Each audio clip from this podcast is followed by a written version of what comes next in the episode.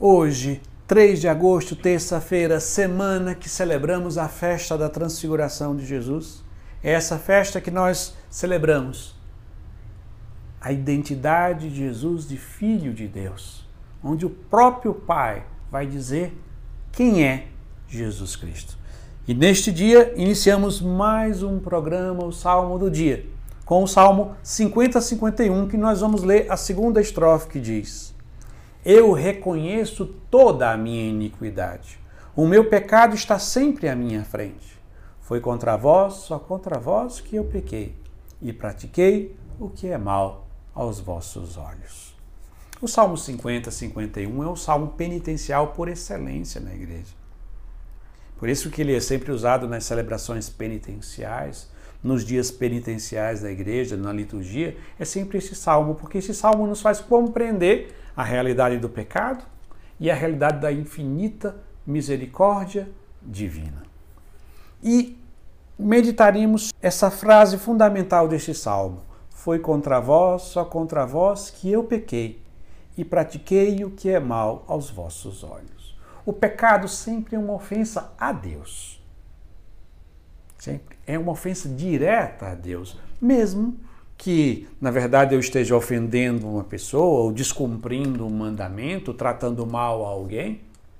Mas o pecado só é verdadeiramente pecado porque é uma ofensa a Deus. E essas outras coisas são os meios materiais pelo qual nós ofendemos a Deus. Mas em todo pecado há uma ofensa a Deus.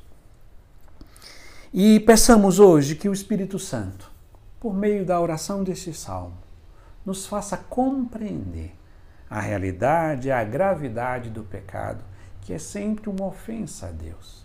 Que esse mesmo Espírito Santo nos dê a força de lutarmos todos os dias para vencermos os nossos pecados. E que mais ainda, que o Espírito Santo ilumine a nossa inteligência e conceda os seus dons ao nosso coração, para que possamos compreender que a misericórdia divina é infinitamente maior do que todos os pecados da humanidade toda de todos os tempos.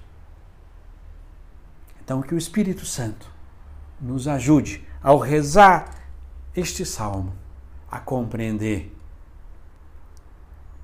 a gravidade do pecado, nos dê força para vencer estes pecados cada dia e, mais ainda, nos convença que a misericórdia divina é maior do que todos os pecados da humanidade, toda junta, de todos os tempos.